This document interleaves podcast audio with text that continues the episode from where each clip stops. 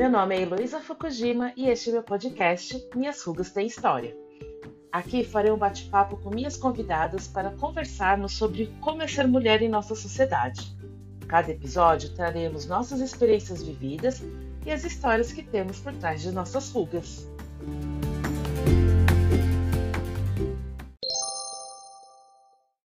Hoje vamos falar de empreendedorismo no Minhas Rugas Tem História. Esse é um assunto que eu comecei a me interessar há uns três anos atrás, porque eu estava insatisfeita com a minha carreira profissional, né? Então eu comecei a estudar, fazer cursos. E esse ano eu fiz um curso de empreendedorismo para mulheres e foi onde eu conheci as minhas convidadas. É, Suelen e Thaís, bem-vindas ao Minhas Rugas Tem História. Como de costume, eu vou pedir para vocês se apresentarem, né, para falar um pouquinho de vocês, do empreendimento que vocês têm, para as pessoas que estão nos ouvindo conhecerem um pouquinho de vocês. É, Suelen, você pode começar? Sim, posso sim. Boa noite a quem está nos acompanhando. É, meu nome é Suelen, eu tenho 26 anos.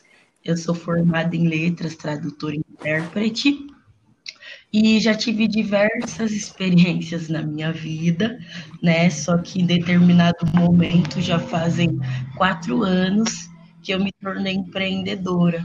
E eu tenho uma marca de moda contemporânea sustentável que aborda o tema da estética negra e o empoderamento, só que por meio do estilo e das estampas que eu utilizo nas peças que eu produzo. Então, eu trabalho com tecidos africanos a fim de fortalecer né, o movimento de estética preta, trazendo representatividade por meio do meu trabalho dentro da moda. Então, é todo um contexto em que eu precisar, eu sentia a ausência de representatividade na moda né? Porque desde o início eu sempre o que é mostrado nas nas plataformas de mídia e afim são referências eurocêntricas, né, de uma moda. Então, uhum. são modelos, artistas, né, por sua maioria brancos, que estão presentes ali. E eu comecei a me questionar do porquê a moda era dessa forma. Então eu começo a atuar nesse nicho por entender uma necessidade de trazer representatividade negra na moda. Então eu começo a criar roupas, acessórios com tecidos africanos, olhando uma moda moderna, né, contemporânea, na verdade, que vem carregando uhum. elementos culturais do tecido africano. Então, é muito sobre meu trabalho pautar autoestima, empoderamento, a quebra de paradigmas, né, de que você não pode utilizar cores quando você se veste, porque as estampas dos tecidos africanos são vivas e além disso existe são lindas, né? Sim, e além disso existe a questão do significado nas tipologias dos tecidos. Então isso difere Olha. Falando de, do continente africano, que é plural, gigantesco, tem várias culturas. Uhum. Cada um e cada tecido africano ele traz uma representatividade, um signo linguístico local, né, da cultura que criou aquele designer. Então é, é uma experiência ancestral, assim, que eu procuro trazer e resgatar no meu trabalho. O fomento mesmo da cultura e para disseminar é, informação cultural mesmo sobre África que não é ensinada né? Mas, a, além de tudo, eu, como afrodescendente, tenho os meus processos, né, de reencontro com a minha estética, entendendo que é isso, os meus é, antepassados vieram para o Brasil, né, de forma forçada. Então, existe uma história que eu também não conheço sobre a minha existência. Então, por meio disso, Sim. por meio desse movimento, eu vou é, aprendendo e trazendo informação para que outras pessoas tenham acesso. Eu queria fazer uma pergunta, aproveitando que você está falando sobre essa questão cultural. É, os tecidos que você traz para cá é, são usados no dia a dia nessas culturas? Então, existe a questão, eu importo, né? Meus fornecedores são africanos, então eu importo essa matéria-prima uhum. que eles, né, trazem de lá para comercializar. Tá. E os signos foram é, sendo atualizados, né, com o passar do tempo, mas os tecidos originais, né, feitos de forma artesanal na mão, já não existe mais. Isso são empresas uhum. que fazem um, um, um, print digital, né? Uma estamparia Sim. digital desse dos desenhos desses tecidos que já existiram, né? Porque o processo Entendi. de criação mesmo de estampas e afim, né, em todo o processo sempre foi muito artesanal, feito pelo tear. Mas com o, o desenvolvimento e a globalização, é, nasceram empresas de estamparia digital, em que conseguiram né, reproduzir, né, reproduzir, e né? criar assim, várias estampas é, por meio da tecnologia. Então, essa estamparia, porque é uma estamparia feita na matéria-prima do algodão cru. Esse, o tecido que eu utilizo é 100% algodão cru. Então, ele, Olha, ele é... É um ótimo tecido. É maravilhoso, sim, ainda assim, né? Mesmo porque hoje em dia é difícil, né? Falando em, em Brasil, a gente tem né, uma variedade de tecidos, mas não matérias tão uhum. trabalhadas, né? Nesse sentido. O que, o que se assemelha um pouco em termos de qualidade é a é, como que é o nome? Que é utilizado em alfaiataria, me fugiu a mente agora. Linho, é, é, quase um. Ah, o linho. Ah, é, o linho. É tá. quase um linho, é mais fino, mas é quase um linho, assim, só que é isso, estampado frente e verso. Então é um tecido que ele, ele é muito versátil e eu utilizo ele é, em plataformas de roupas é, resíduos testes que seriam descartados. Então, eu recrio dando va novo valor agregado a essas peças, né? fazendo com que ela se torne um produto. Nossa, adorei.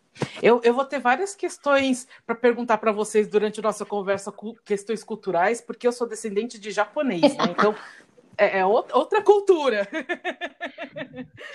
é, Thaís, você pode se apresentar, por favor? Tá, vamos lá. Meu nome é Thaís Alves, tenho 44 anos, mãe da Laura, de quatro, linda, sapeca. É... mãe não tem jeito, né? Sempre fala do filho primeiro. Eu trabalho com doces africanos, com culinária africana. É, eu sou confeiteira, é, sou confeiteira autodidata, porque eu fiz alguns cursos livres no ano de 2018. Na verdade, eu fiz cinco cursos para entender o que eu estava fazendo, porque eu venho de uma família de empreendedores. O meu avô foi caixeiro viajante, minha mãe é, sempre trabalhou no comércio, mas em paralelo ela sempre teve alguma coisa dela, assim, sabe? E uhum. isso parte de mãe, parte de pai, a minha, a minha avó negra é, sustentou os filhos através da comida. A minha tia é, é merendeira, né? Então, assim, estava uhum. é, em mim, mas eu não sabia que estava, né? A, a culinária. Mas eu era aquela da família que quando. Sim. Ai, nossa, a gente está com uma vontade de fazer alguma coisa. Eu falava, ah, dá a receita aí que eu faço. E fazia, né? Fazia. E, ah, tipo, ah, vai ter um, um, um, Ah, vamos fazer um almoço? Ah, Thaís faz a sobremesa. Eu sempre fiquei na sobremesa. Então, quando a, a Laura nasceu, eu estava numa. Eu, eu, tinha trabalhado numa empresa há 11 anos, e aí tinha, em 2015, junto com aquele monte de gente, eu fui demitida também. E em dezembro de 2015 uhum. eu engravidei. Eu falei, caramba, e agora, né? Aí a Laura nasceu, tudo bem, passou. Eu falei, ah, vou voltar para o mercado de trabalho. Aí quando eu fui fazer as contas, né, na ponta do lápis, não valia a pena. Eu, é, meu salário não ia cobrir nem a escola. E eu não ia ter uhum. minha filha comigo, porque eu ia ter que deixar a criança na escola, tipo, das sete da manhã às sete da noite, sabe? Não... Eu falei, não, isso não é legal. Aí eu comecei a pesquisar algumas coisas. Eu sempre gostei de fazer artesanato, eu sempre gostei também. Eu sempre me virei, uhum. sabe? Teve uma época que eu fazia cachecol e vendia cachecol.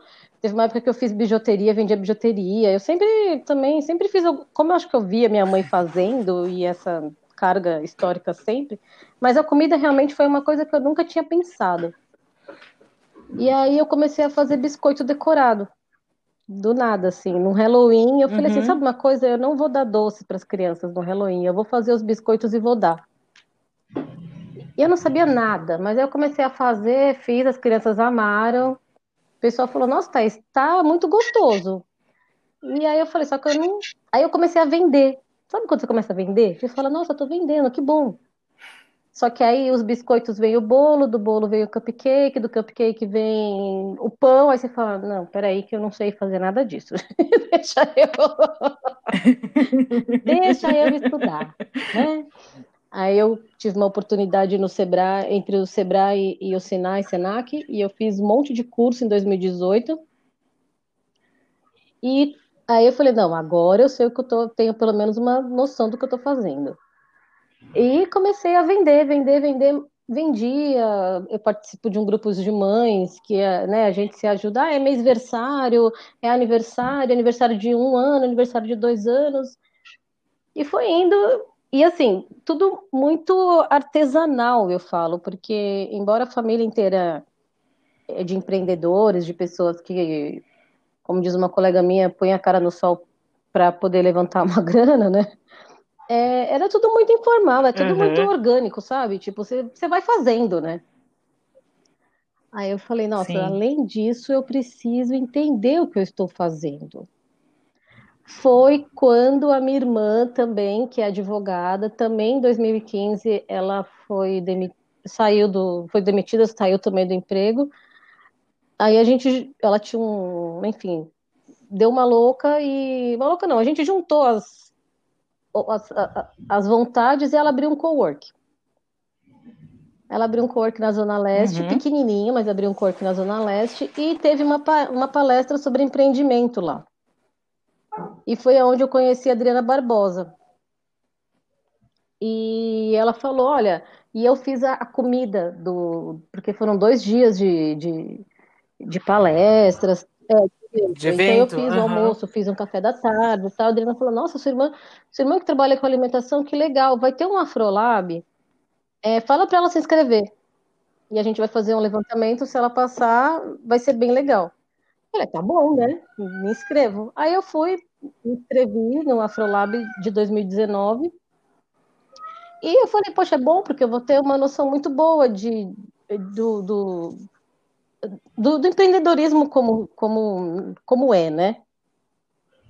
Mas aí uhum. você chega lá e você tem toda uma preparação de reconhecimento da sua ancestralidade, porque até então, como é, dizem, né, eu sou filha de ventre branco, eu não, eu não tinha esse reconhecimento da minha negritude, sabe?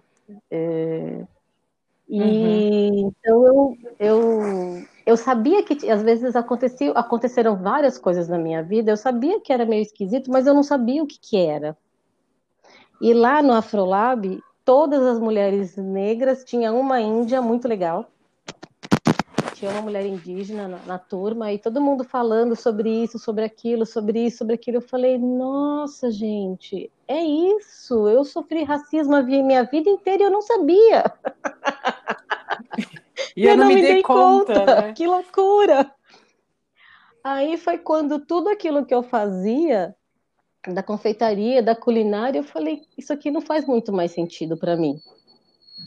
Eu quero entender o que os meus ancestrais comiam, como eles comiam. Aí eu falei: poxa, mas a gastronomia, tipo assim, a cozinha quente que a gente chama, né, que é a, a gastronomia, a, a, comida mesmo, já tem bastante gente pesquisando. Uhum. Falei, e os doces? Quem é que faz doce? Aí eu saí é. procuro. Tanto que quando você falou, eu falei assim, gente, eu é, nunca ouvi então... isso.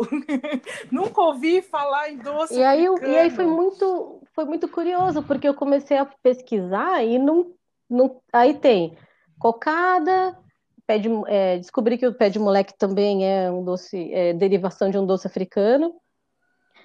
E, e aí, aí a gente, eu falei assim, meu, mas não é isso. Aí eu comecei a pesquisar, pesquisar, pesquisar, pesquisar. Aí o primeiro doce que você acha, quando você coloca lá doce africano, é o cumbê.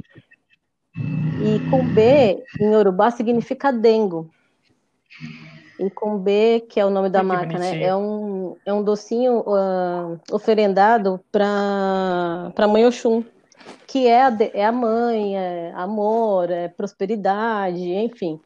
Aí eu falei, não, o nome da minha marca vai ser Cumbê Doces Africanos.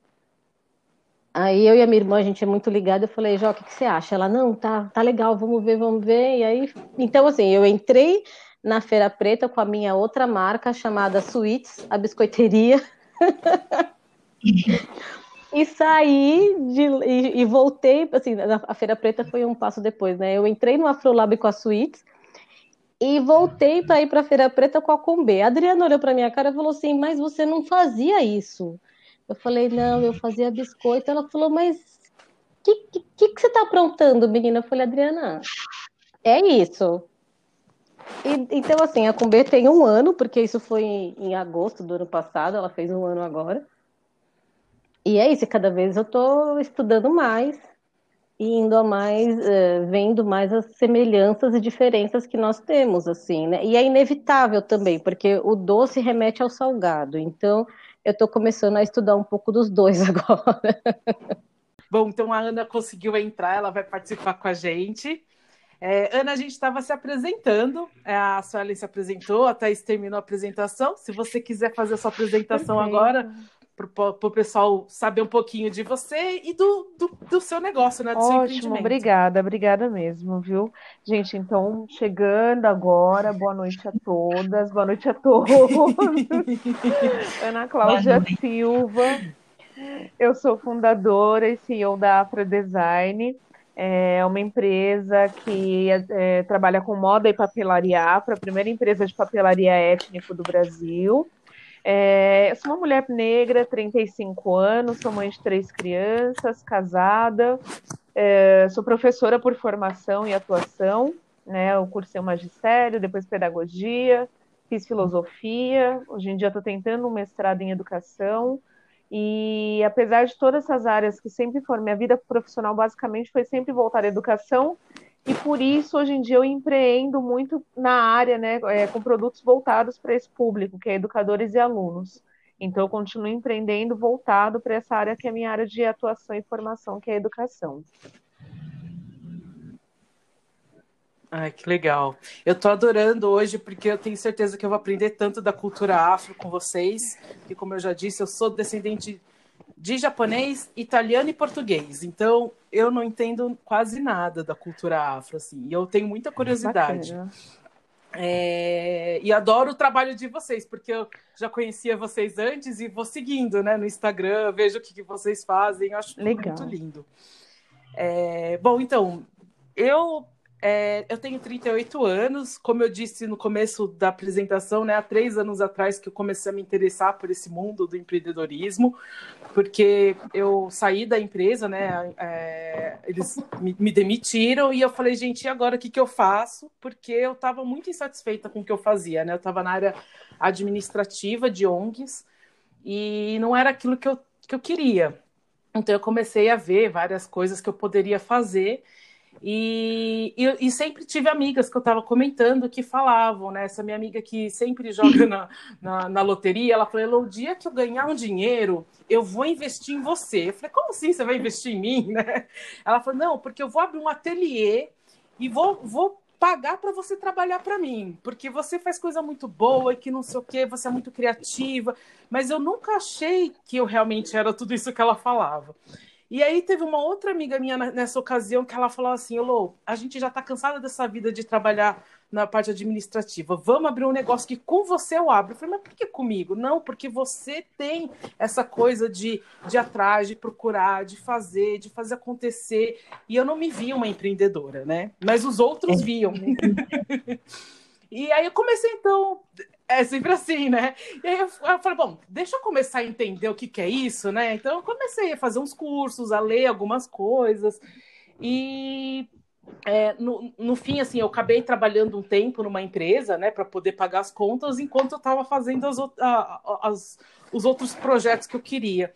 E aí eu percebi, eu sempre trabalhei em ONGs, né? E uma parte eu trabalhei em projeto social mesmo, depois que eu fui para a parte administrativa.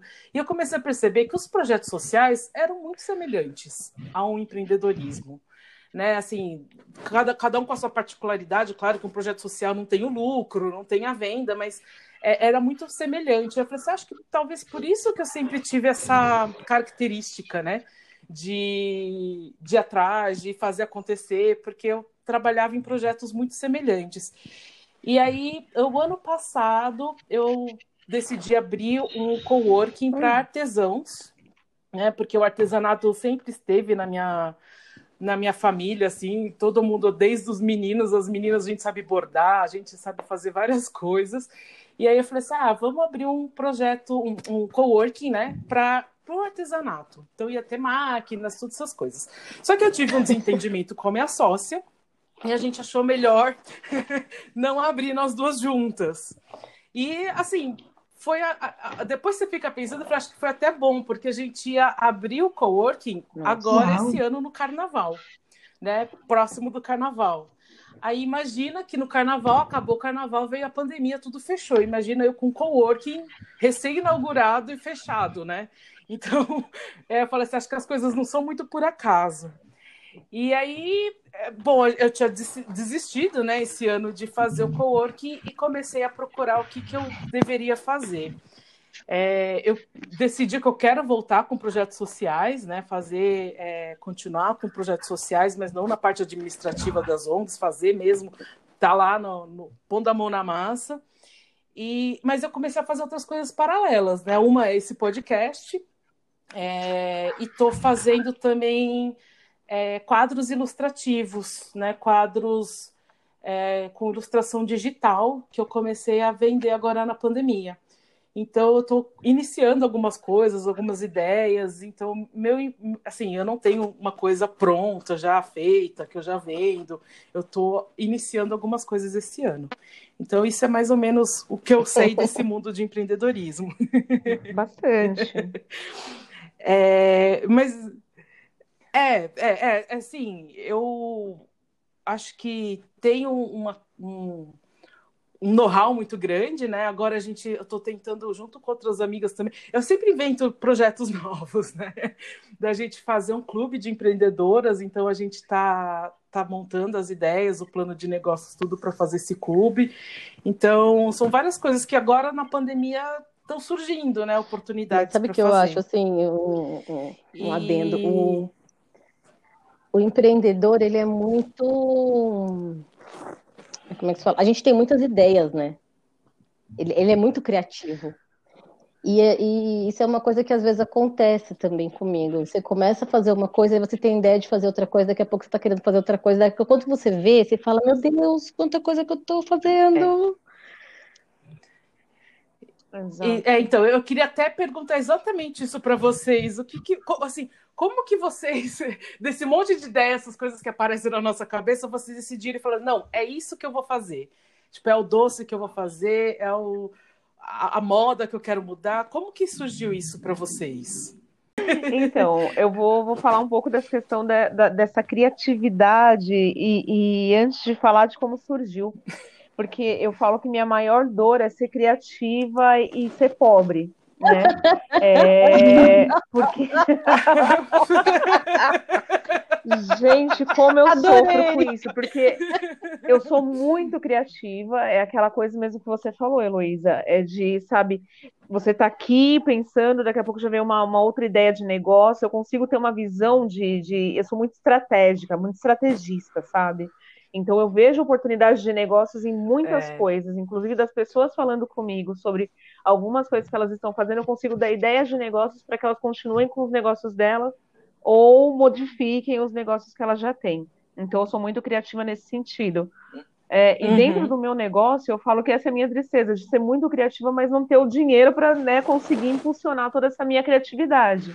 Mas graças a Deus, Deus não dá asas à cobra, porque imagine tanta uhum. coisa né? Ia virar um carnaval, a Afra ia ser assim, não era nenhuma multinacional, ia ser uma multi, né? Uma multi-atividades.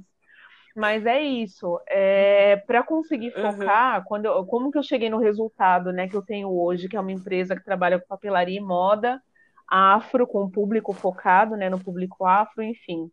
É, muito veio, como eu disse, da minha experiência profissional, né, da minha formação e da minha é, experiência profissional, e também de uma questão de enxergar o mercado. O que, que acontecia? Eu já revendia produtos para esse público.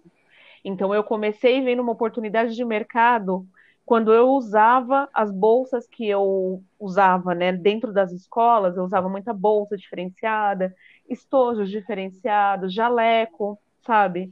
E aí, conforme eu ia, as pessoas perguntavam: onde você comprou? Uhum. E às vezes eu comecei a indicar, eu comprava aqui, comprei ali. Só que chegou uma hora que me deu aquele start. Eu falei, não, por que, que em vez de falar onde eu comprei, eu não falo eu vendo?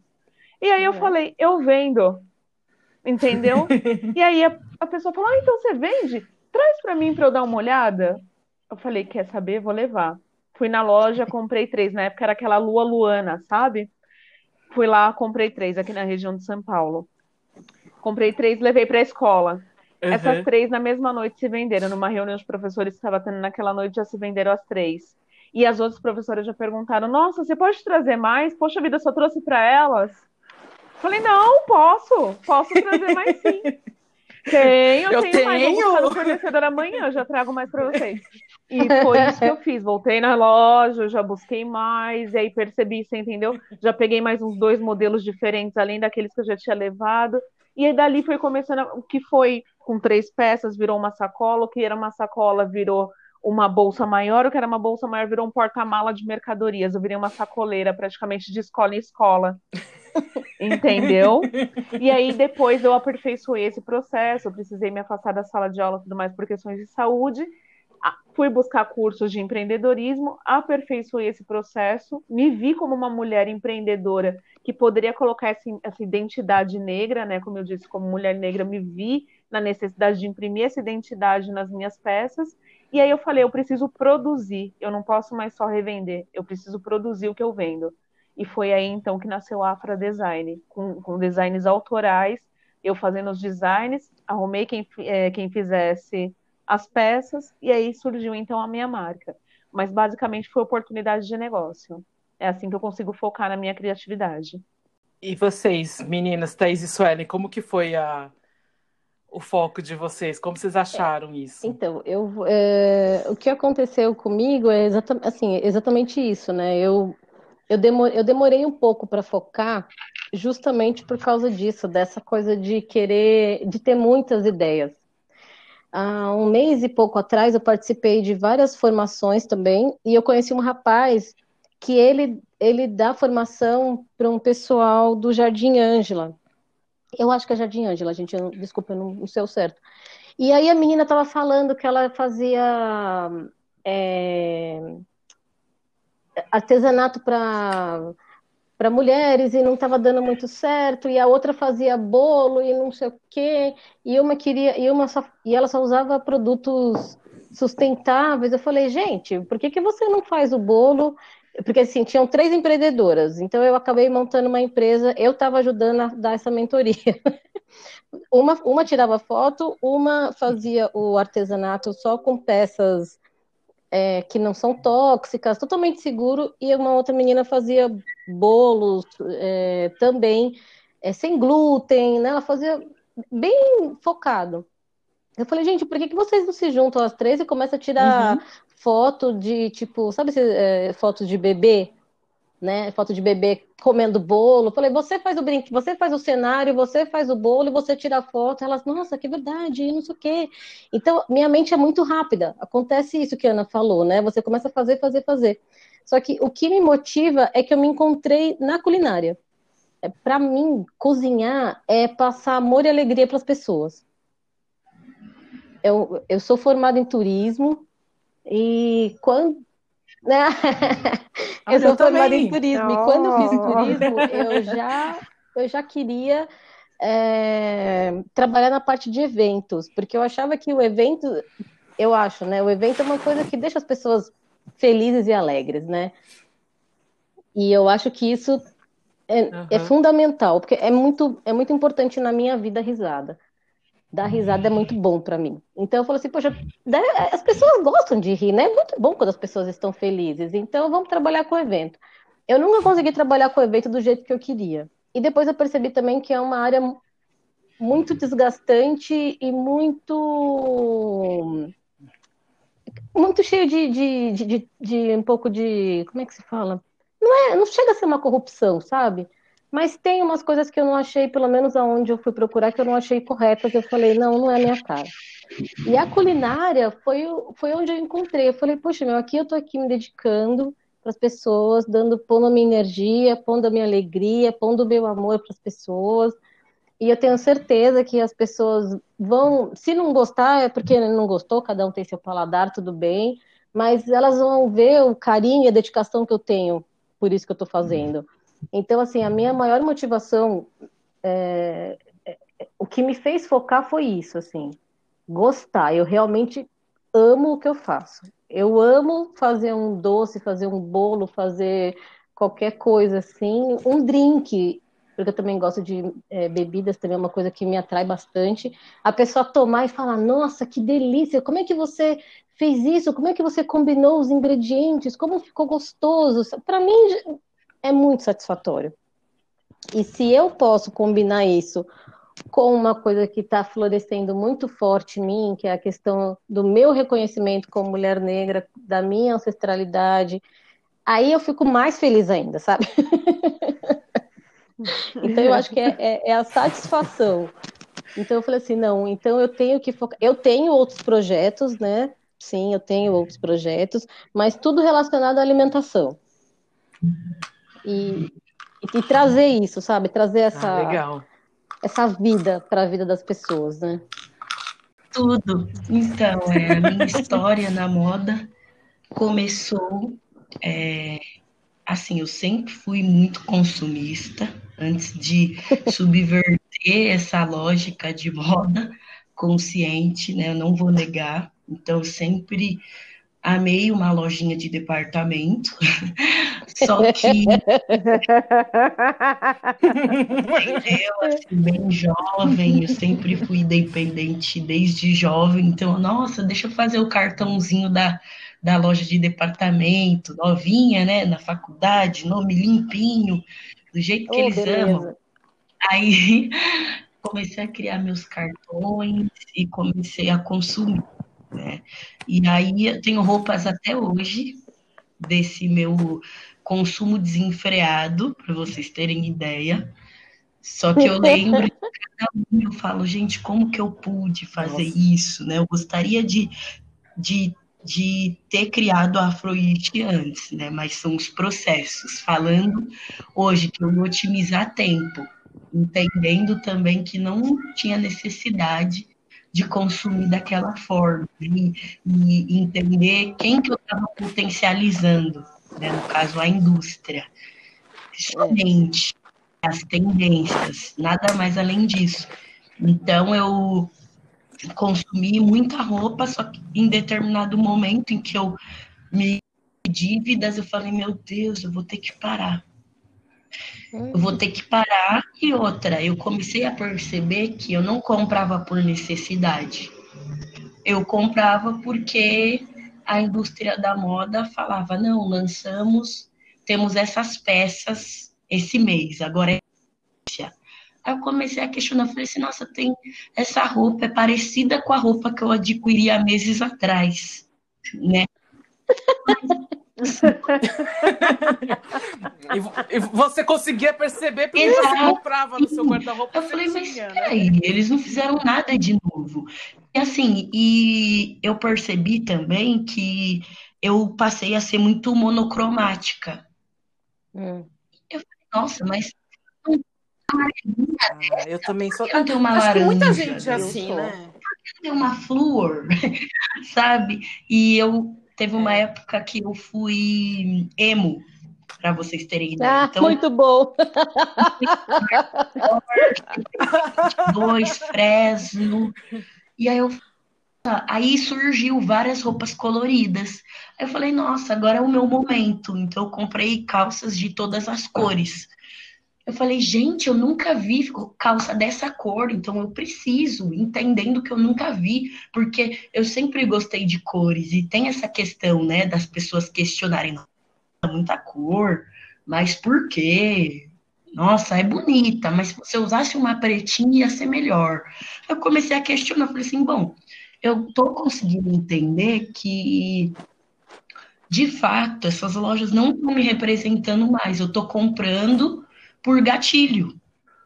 E não tem necessidade, outra, eu já estou Uhum.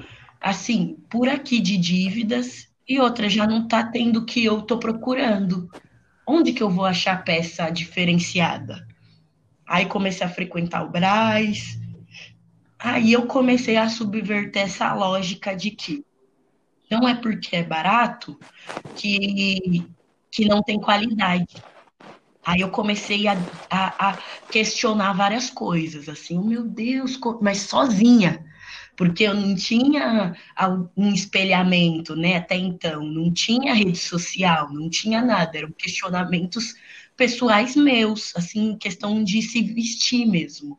Falei, nossa, meu cabelo já é diferente, eu quero comprar roupa, eu não acho nada do meu gosto, tenho que ficar andando como se eu estivesse indo para a escola com roupas iguais, né? Porque é isso, loja de departamento tem isso. Alguém sempre vai ter a mesma roupa que você. Isso Nossa, começou a me incomodar.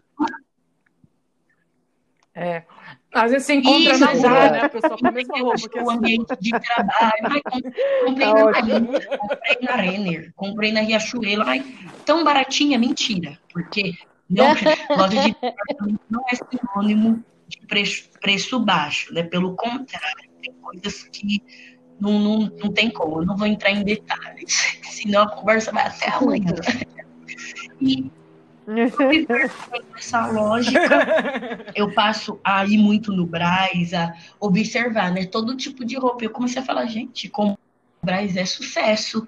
Comecei a ir muita loja de queima de estoque, então eu achava peças totalmente diferenciadas e em conta. Eu falei, meu Deus do céu, tô amando, paraíso, entendendo que nem se comparava o valor que eu gastava nas lojas de departamento. E dali eu tive ou caí na real em outro momento, um belo dia que eu notei um brechó que tinha na minha rua.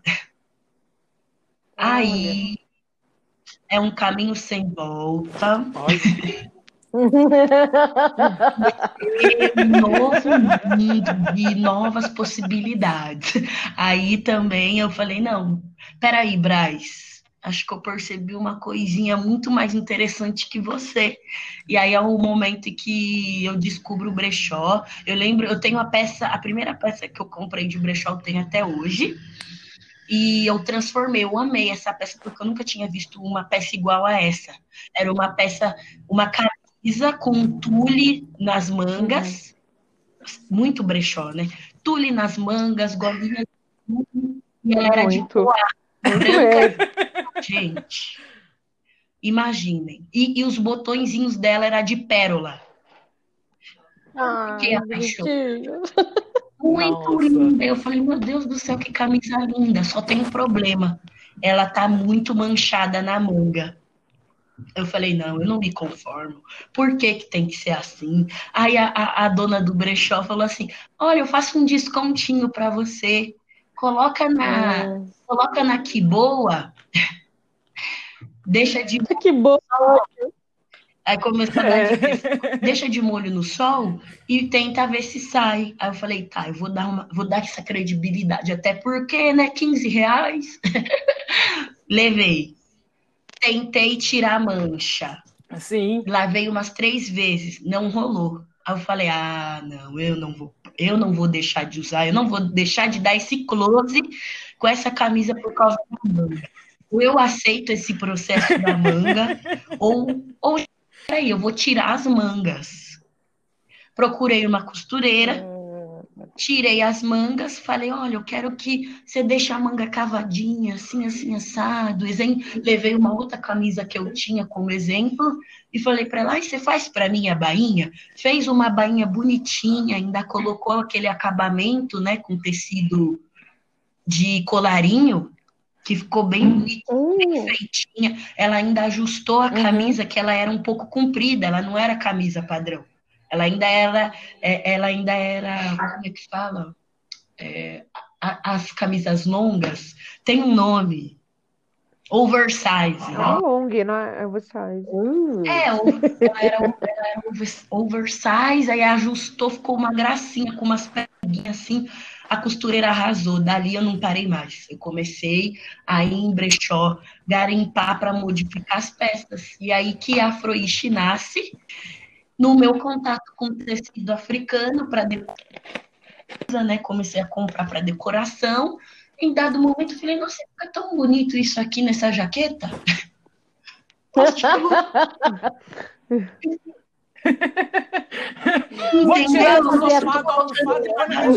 Por quê? Tô, ou só tô fazendo turbante.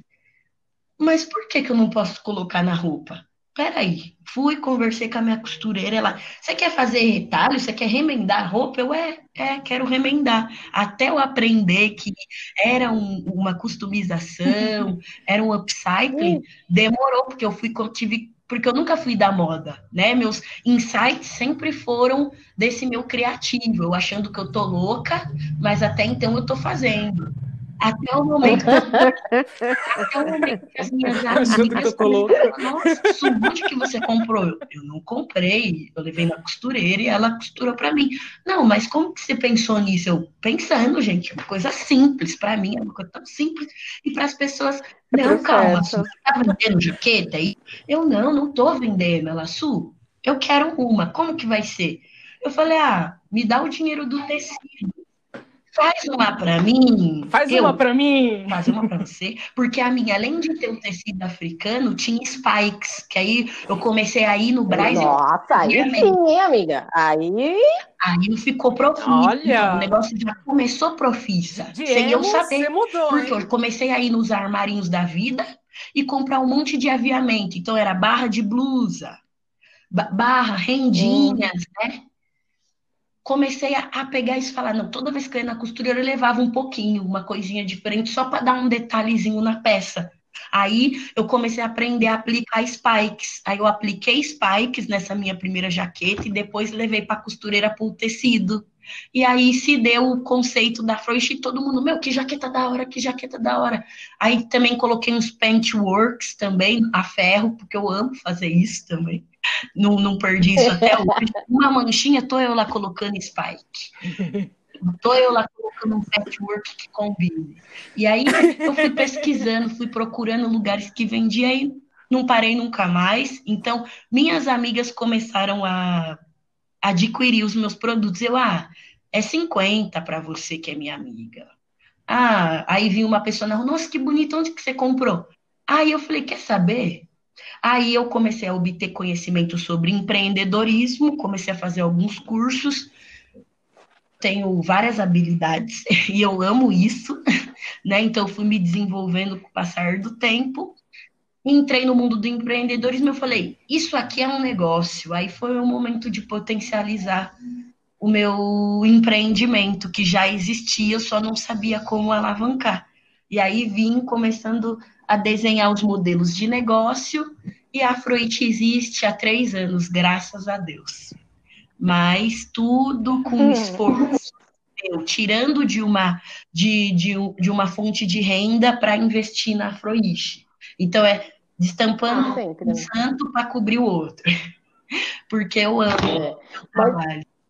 Esse negócio de, de, de eu, em relação à moda, eu sempre gostei de roupas coloridas e de. Eu sempre gostei de umas coisas assim. Eu imaginava, eu falava, eu quero isso. E eu nunca achava aquilo que eu queria, né?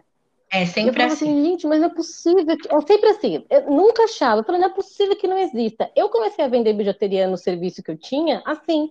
Eu queria uma pulseira que fosse de miçanga XYZ, que eu tinha visto uma parecida não sei aonde. E não achava. E quando eu achei, o valor era tão absurdo que eu falei assim, eu não vou, tipo, dar 200 na época, né? 200 reais numa pulseira, não posso. Aí, como eu, eu fui, lá, fui na 25, procurei um monte de coisa, achei tudo que eu queria, fiz a pulseira. Aí a menina falou, nossa, que diferente. Depois eu vi que até que dava para fazer umas coisinhas, fiz um colar. Nossa, que legal! E assim eu comecei a vender. Então é a mesma coisa que aconteceu com a Suelen, assim, sabe? É, você vai fazendo, fazendo, fazendo, e a, as coisas acabam acontecendo na nossa vida, né? Sim. E esse negócio da cor, eu não sei se vocês já ouviram.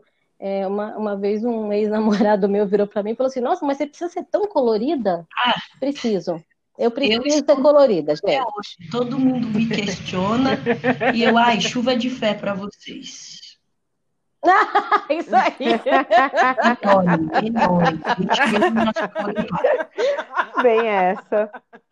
É, eu, eu, também, eu adoro, eu adoro uma estampa.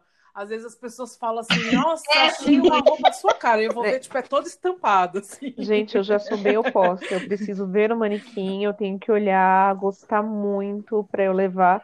E eu tenho um gosto que é bem caro, tipo, sabe aquela coisa de você olhar ah, e falar, sim. olha, tem que ser esse, e aí eu vou lá e pago esse, não importa quanto seja. Eu sou literalmente, mas eu sou clássica, eu sou bem básica, eu sou clássica. Eu faço o quê? Neutro, cores bem neutras, e aí os acessórios vêm bombando, o colar, o brinco, ah, o cabelo lindo, né? também, né? é tudo um ornamento que faz o conjunto. Agora eu tô na fase Kardashian, descobri que depois de três filhos eu posso viver de Kardashian.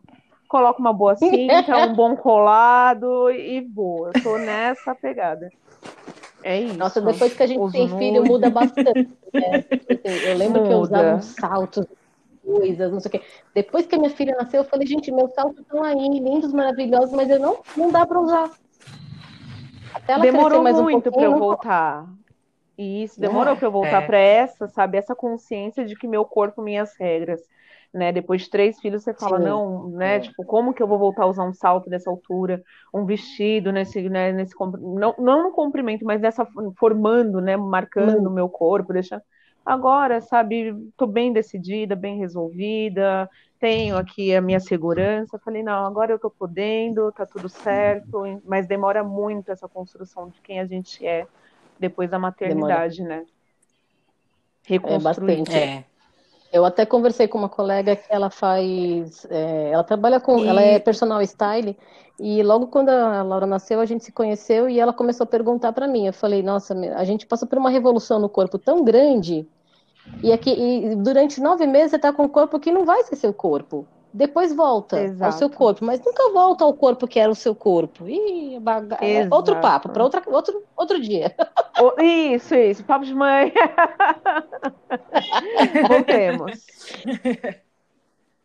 Não, eu, eu, eu já mãe. fiz vários podcasts de papo de mãe, porque junto a mulher, quando tem, é, quando tem mãe, aí começa. Então eu sempre faço podcast com mães também, porque uhum. é sempre assuntos legais, interessantes. Mas, assim, voltando no empreendedorismo, é, falando de mulher ainda, né? Vocês acham que ser mulher neste mundo é, dificulta, ajuda? Vocês tiveram dificuldades ou não? Isso só facilitou vocês? Ser mulher ser no mulher. mundo, acho que não é uma. O que, que vocês não, acham? Não é uma facilidade ser mulher no mundo machista, né? A gente já sabe que o mundo ele tem alguns padrões é, infelizmente, existem alguns padrões que foram pré-estabelecidos e a gente agora tem lutado muito para romper esses paradigmas e vir né, numa onda de revolução. Eu falo que a gente está numa era de revolução, mas até que essa revolução aconteça, a gente vem rompendo com tudo isso, a gente vem guerreando com tudo isso, né, é, vindo com, com argumentos, com ações, com iniciativas para romper com tudo isso e exige, demanda muito da gente, né? Demanda muito desgaste da nossa parte é, para romper com esses padrões que já existem. Então, ser mulher na sociedade, ser mulher empreendedora, até participei de um podcast, de um, uma live há, há alguns dias atrás falando sobre essa questão, né? Tinha que ser mulher, era o tema da live, que era exatamente para falar uhum. dessa coisa toda da gente como que a gente se desenvolve uhum. numa sociedade machista, é, racista, enfim, né, com seus estereótipos. E a grande marca que a gente colocou, e até né, peço licença, Luísa, para falar, mas você também tem essa peculiaridade que né, é estar fora do padrão eurocêntrico da sociedade, né? Então a gente Exato. fala que romper não é somente romper uhum. com a questão da, do gênero, a gente rompe também com a questão do padrão de raça, né? Então a gente além de ser mulher, a gente é mulher negra, a gente é mulher, é, no seu caso oriental, então vem numa uma cultura que é totalmente fora do eurocentrismo, que é um padrão da nossa sociedade. E, isso dificulta ainda mais para nós conseguirmos ascensão, uhum. né? É, eu tenho visto, eu tenho vivenciado alguns momentos. A gente está num ano de uma primavera racista, uma primavera racial, segundo alguns especialistas têm cunhado aí, têm falado. E para mim tem me aberto muitas portas em 2020 por conta uhum. de todas as mazelas raciais de séculos que estouraram na época de pandemia. Estranho isso, né? É. Por conta de uma, uhum. um bombardeio de coisas que aconteceram é. racialmente é. num período de pandemia, eu tô colhendo bons frutos. É até discrepante falar isso, né? Mas é uma Mas verdade. Mas não é só você, viu? É, é. então. É interessante é, isso que está é acontecendo. É discrepante, então, mas você, é, né? é a realidade. Eu tenho colhido bons frutos porque as pessoas decidiram que precisam fazer a transformação e dar oportunidades, né, privilegiar.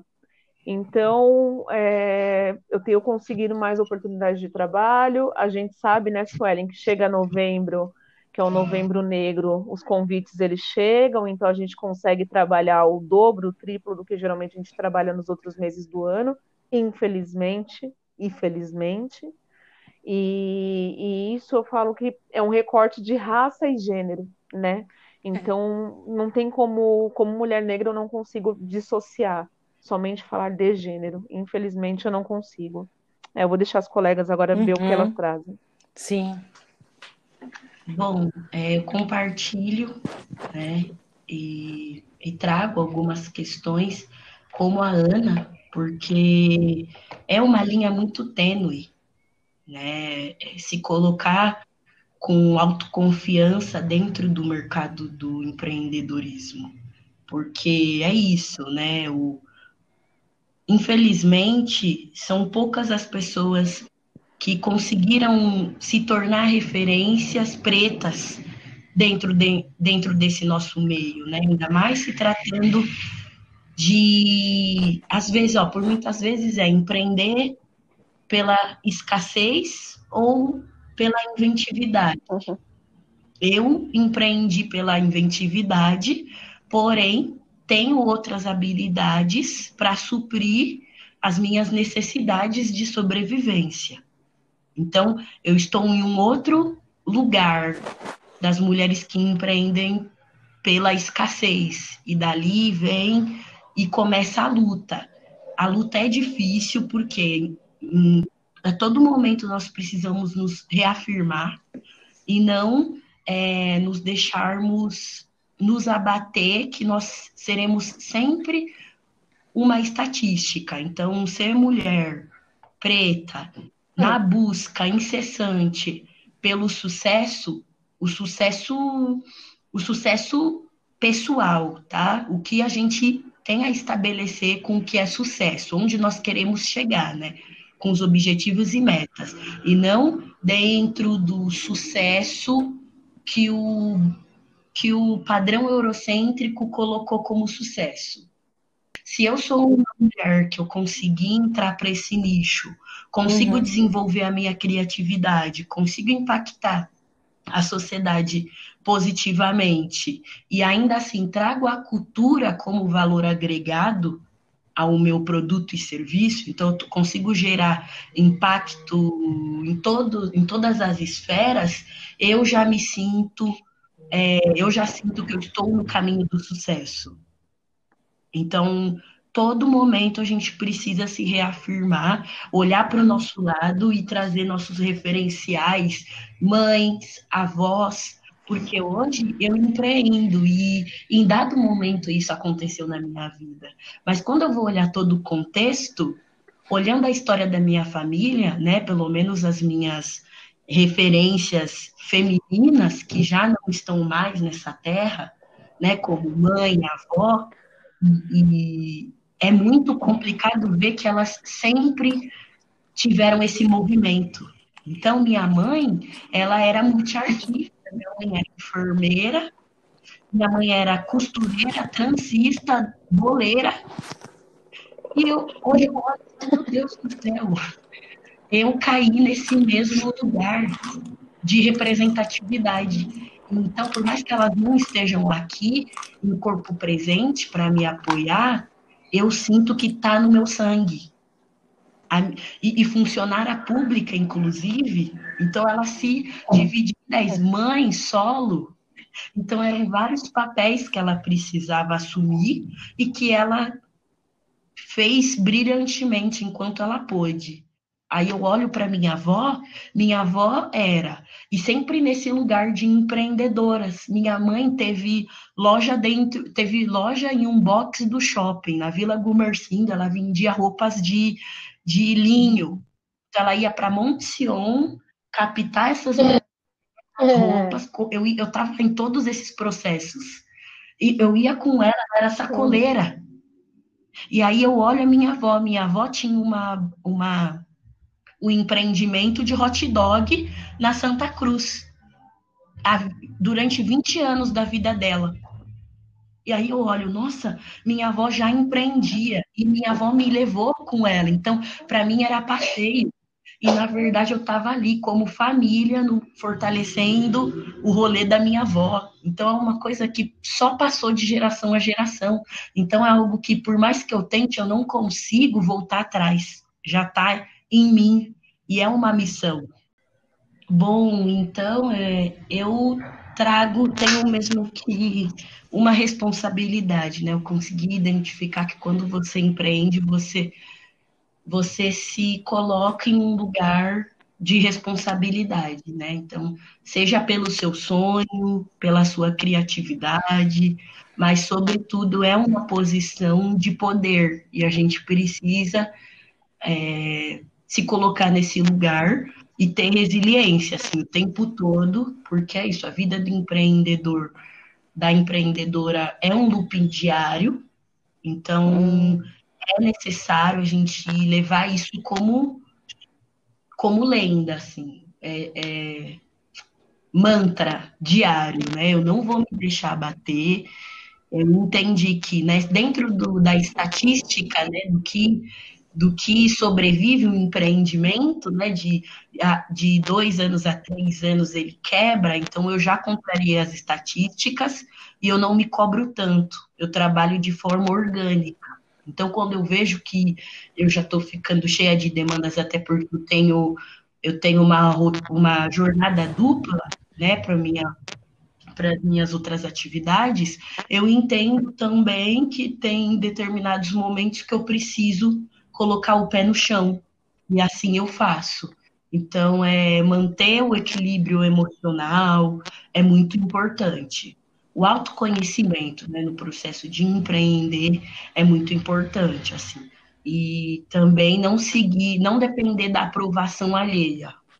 É extremamente importante para você seguir, para conseguir, né, no futuro chegar no seu objetivo. Então, eu deixo isso para todas as mulheres que desejam empreender. É resiliência após de resiliência e não esperem eu, uma frase, né, da Clarice Lispector, que é plante o seu jardim, decore a sua alma, ao invés de esperar que lhe tragam flores. E, uhum. e eu levo muito isso assim comigo. Então, dias bons ou ruins, eu estou aqui e sigo firme até eu chegar no meu objetivo. Entendendo que é uma coisa que está além de mim, né? Que pode mudar muita coisa para o da representatividade preta na moda. Com certeza. E você, Thaís, o que, que você acha ah, de ser mulher eu acho assim, no mundo de empreendimentos? É, eu acho assim, é, empreender não é fácil, né? E não é porque muita gente começa a empreender e fala assim: ah, não, eu vou quero ter o meu negócio porque eu vou ter tempo para mim, eu vou, ah, eu vou, eu vou levantar a hora que eu quero, eu vou dormir a hora que eu quero, enfim. É, não é assim, né? Não é, não é, não é. Eu acho que assim como eu sempre vou fazer um paralelo, eu acho que assim como romantizam muito a maternidade, romantizam o empreender também. Empreender, acho que para ninguém é bom. Para a mulher é um vai vai além. Porque além de você empreender ah, no seu, né? Primeiro que às vezes, quando você começa a empreender, as pessoas que estão em volta viram, ah, aquele hobbyzinho que você gosta de fazer, né? Não sei se vocês já ouviram isso, eu já ouvi. Eu falo, não, não, não é hobby, é, é, vai, ser, vai ser a minha profissão, vai ser a minha empresa. Ah, tá, tá uhum. bom, tá bom. É, mas as pessoas não entendem que você está trabalhando para fortalecer o seu negócio. Às vezes, quando você está segurando um celular ou você está no computador, você está tentando, você está procurando alguma coisa para melhorar o seu negócio. Porque eu acho que o empreender é isso, é, é um foco 24 horas. Às vezes você vai dormir, uhum. você tem uma ideia, você acorda no meio da noite, anota e volta a dormir, né? Tipo, enfim. e, mas em relação a, a, a, ao ser mulher, além da demanda da casa e mãe de filho, ainda tem aquela discriminação. Você, quando você talvez vai mostrar algum trabalho e vai pedir uma parceria e o gestor é um homem, ele te olha, fala, ah, volta depois. E você fica, não, mas então, vamos lá, olha, eu estou falando do meu trabalho, né? Presta, presta atenção, pelo menos, no que eu estou falando, assim porque nós vivemos numa sociedade machista. Tem muito homem mais novo do que eu que fala, não, não sou, mas é. Tem muita mulher também que é, né? Porque nós fomos criadas assim. Nós fomos criadas para entender o mundo desse jeito. Então, eu acho que a gente tem muitas, é, muitas coisas para melhorar. E uhum. também tem muita coisa para ensinar sabe? Porque assim, é, nós, nós somos as mães, nós somos as pessoas que ensinam os seres, né? A, a, geralmente a mulher é, é, aquela que educa, não só ela, né? Mas ela é a que geralmente está mais próxima, pelo menos em alguns momentos, que educa. Então eu acho que nós somos uma potência muito grande as mulheres, nós, nós mulheres somos uma potência muito grande. E eu acho que agora as pessoas estão começando a prestar atenção nisso. E não é que as pessoas estão começando a prestar atenção, eu acho que nós estamos nos fazendo ver, sabe? Uhum. Tipo, olha, eu tô aqui, presta atenção em mim, olha o que eu tô fazendo. Aprende comigo, porque vocês já erraram bastante, né? Então, eu acho assim que o, o, o empreender neste momento é, é, mais ou menos, eu vejo um pouco isso, assim, essa é, é um esforço que você faz para mostrar que aquilo que você está fazendo tem o seu valor e, e, e, tem o seu reconhecimento. Então você luta, e eu acho que é isso que a Sueli falou, não é um, um reconhecimento, ai meu Deus, quero ser, quero, quero ser a, a primeira, a prime, o primeiro bistrô afro, sabe, de São Paulo, do Brasil, e quero ter uma rede de bistrôs afros. Tá, eu quero, mas se eu impactar uma mulher também, nossa, vai ser maravilhoso se eu me tornar uma referência para outras mulheres que querem empreender, meu Deus do céu, que bom, sabe? Então eu acho que é, que é isso, assim, não é fácil, mas é muito possível. Porque se você, no meu caso, que trabalho com alimentação, se você for lá para trás, as quituteiras eram isso, né? As quituteiras levantavam o dinheiro para os donos de engenho para poder pagar as suas alforrias. Então elas faziam a comida, ia para lá e depois que elas estavam libertas, elas iam, vendia do mesmo jeito para pagar da prima, da mãe, da avó que ficou. Ou seja, olha a força dessas mulheres, né? Exato. Sim, sim. Então, é, eu a... acho que a gente tem essa força. É, é, é, o que a Suelen falou, né? A gente tem que colocar o nosso sucesso, o que é sucesso pra gente primeiro Exato. também, né? É, eu sempre falei do podcast que o pessoal fala, ai, como que tá? Eu falei, pra mim tá ótimo, porque tô, tô, pelo menos um episódio alguém vem falar comigo do jeito que impactou aquele episódio. E se é uma pessoa que está sendo impactada, para mim já, já é um sucesso, né? É, é, é perfeito para mim. Eu não preciso ser reconhecida, nada disso, mas se aquele episódio tocou alguma mulher, é, ela se reconheceu, ela gostou, não gostou, já está muito bom para mim. Mas eu estou adorando esses ensinamentos que vocês estão trazendo hoje. É, mas a gente vai ter que finalizar, mas eu queria que vocês falassem o que, que vocês gostariam de dizer para mulheres que querem empreender ou mulheres que já empreendem. Bom, é, eu, eu, eu falaria assim. É... Acredita, sonha, sonha mesmo, acredita e, e mas não se cobre, porque eu tive um processo de cobrança muito grande no início. E depois eu comecei a perceber que não, quanto mais você cobra, mais difícil fica. Então, assim, faça suas metas, tenha metas, tenha sonho, tenha medo, porque, como diz o Leandro Carnal, quem não tem medo não tem nada a perder. Se você não tem nada a perder, você vai lutar para quê, né? Então, assim, uhum. O medo é normal, você vai ter medo, mas não para. Você tem que saber o que, que você vai fazer com isso. Então, assim, façam as suas metas. E se você colocou 10 metas na semana e você não está conseguindo cumprir, cumpra três. E se dessas três você cumpriu uma, comemore. Porque isso vai virar orgânico e mais para frente você vai cumprir, você vai falar, nossa, mas eu só, só tenho 10 coisas para fazer essa semana, ah, tá pouco, quero fazer mais. mas sonha, sonha e insista. É o que eu, que eu, é o meu recado, assim, porque é, muita gente vai julgar, muita gente vai falar, ah, não, mas não faz. Nossa, não, mas procura emprego, é melhor. Mas se não é isso que vai te fazer feliz, não adianta. É, e, e, ser, e não ser feliz e ser frustrada não vale muito a pena na vida, sabe? Bom, o que eu tenho a dizer é que para frente é que se anda, sabe? Não, não funcionou de um jeito, muda até você conseguir chegar no seu objetivo.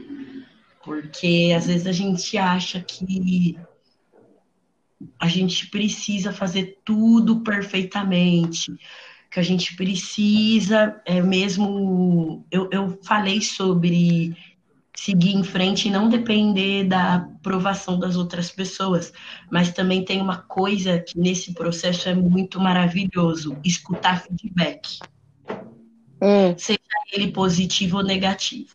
A escutativa me aprimorou em muito, assim. Então, eu consigo é, enxergar meus, meu lado bom e meu lado ruim, e ainda assim trabalhei essa minha escuta, porque sempre que alguém falar alguma coisa, vai somar para o meu processo, seja positivo ou negativo. Então, a escuta é importante no processo de aprendizagem, né? Entendendo que é isso somos empreendedoras e não sabemos de tudo. É um processo diário. E a busca pelo conhecimento de mundo, né, entendendo que para ser empreendedora você precisa ter um know-how mesmo, saber sobre vários temas. Isso só vai te agregar quanto pessoa e quanto profissional. Então, a minha dica é aprimoramento, a busca por cursos, a busca por entender sobre vários assuntos mesmos, porque isso nos traz segurança, pelo menos me trouxe. Entendendo que perto de algumas mulheres, eu comecei a empreender ontem, né? Quatro anos é pouca coisa. Porém, eu reconheço que eu já fiz muitas coisas relevantes dentro desse período. Então, é você reconhecer o que você faz de bom e de ruim, mas a busca pelo aprimoramento é diária. Então, busca pelo conhecimento, trabalhar a escuta ativa. É óbvio que você precisa filtrar né, o que vem de bom e de ruim, mas é a necessidade, gente. E aí que tá a, a quebra do ego, que é o, o desafio maior. Então, você entender que você não é perfeita, porque é isso, é, como a Thais, a Thais trouxe, não é um, um mar de rosas, tá longe de ser, mas é entender, ter uma resiliência. Não sei de tudo, estou no processo, mas estou buscando saber mais e desenvolver mais. Então, é, quando bater aquele medinho, também tem uma outra fra frase que eu amo muito da cantora Nina Simone, uma ativista maravilhosa, ela como referência para mim de vida, que é liberdade é não ter medo. Então, quando eu me, uhum. quando eu sinto medo de fazer alguma coisa, eu falo, mas espera, minha busca pela liberdade fala mais alto do que o meu medo. Então, é não se abater, independente das dificuldades. E ter ali sempre um objetivo e estratégia debaixo do braço para conseguir lidar. E seguir, porque uma hora vai acontecer. Excelente. Boa. Isso aí. Bom, é... eu eu só complemento, só fecho, só concordo com todas as, as, as falas, né? É, conhecimento é poder, conhecimento é, é, é, vida, né? Sabedoria é fonte, então a gente não tem como argumentar contra um, um fato. E empreender é risco, gente. Empreender é risco calculado, não é risco cego, é risco calculado. A uhum. gente, como mulher empreendedora, a gente sabe, né? Foi falada aqui a pergunta anterior foi sobre os desafios. Então a gente falou um pouco sobre isso, porém é bem pouco, né? Porque eu acho que tem as suas é, peculiaridades, tem as suas particularidades, as suas realidades, cada pessoa tem a sua realidade, né? Então eu penso que não dá para a gente é, generalizar um fato pensando somente no que eu faço, somente pensando na, no que eu tenho, né, como uma situação, um problema. Mas uhum. a gente pode aprender muito, cada um com a realidade uma da outra. É, gosto muito, como vocês estavam falando aí, citações. Eu gosto muito desse provérbio africano que fala gente simples, fazendo coisas pequenas em lugares pouco importantes, conseguem mudanças extraordinárias. E eu sigo sempre que com fantástico. essa filosofia de conseguir mudanças extraordinárias com a minha simplicidade, com a minha pequenez, com a minha, sabe, com o meu jeitinho, sabe, bem, bem robusto e rebuscado de seguir fazendo as minhas coisas, mas fazendo a diferença dia, dia após dia, porque pode não ser para todos, pode não ser para uma maioria, mas alguém está vendo. Sempre alguém está vendo aquilo que você está fazendo. Então não se sinta pequeno, porque você ainda não está naquele grau, naquele nível que você, sabe, colocou como o maior objetivo, a maior meta do seu plano de negócios, do seu plano de vida. Vai galgando, vai aos poucos, vai com sabedoria, vai paulatinamente, mas você vai, só não para, não enrosca, né? E eu é. sempre costumo falar na aula de habilidades, é, falar para as meninas, que o mais importante é, é, colocar as coisas, planificar as coisas, tirar só do plano da nossa cabeça. Que a nossa cabeça ela também engana muito, né? A gente pensa muita coisa, a gente cria muita coisa, a gente idealiza e sonha muito. Nossa cabeça vive de sonhos e esperanças. E a gente precisa também trazer um pouquinho mais para a realidade, para o que é palpável.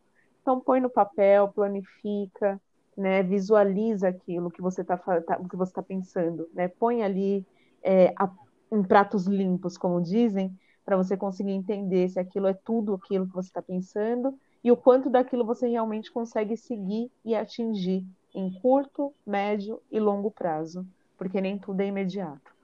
Então, basicamente é isso. Maravilha, adorei, adorei muito a conversa de vocês. Acho que é, dá para aprender muito e refletir muito, né, sobre o que, que a gente está fazendo, que, como que a gente pretende empreender, continuar o, o, o nosso caminho, como a Suelen disse, a gente anda sempre para frente, né? É, e muito obrigada às três por disponibilizarem o tempo e virem aqui contar um pouquinho das vivências, das histórias de vocês, que eu acho que a gente consegue é, aprender muito, né, trocando essa, essas experiências. Então, quero agradecer muito por vocês terem aceitado o convite e contado um pouquinho de vocês aqui. Imagina, Luiz, eu que agradeço a oportunidade, agradeço a troca, colegas, agradeço demais. E que bom, né? Sempre bom poder falar, compartilhar. Verdade. Eu agradeço também, agradeço a oportunidade. Muito agradecida, Heloísa, aos meninos também. É bom saber as histórias de outras mulheres empreendedoras. Nós sempre, sempre acaba achando alguma coisa. Gratidão. Exato. Uhum. Gratidão. Gente, eu quero agradecer tá, imensamente. É, são maravilhosas. Muito obrigada. Meu primeiro podcast, eu nem acredito. Daqui eu sei que vai sair eu também. boa. Estou muito feliz, assim. Exato, é exato. Obrigada mesmo. Perfeito.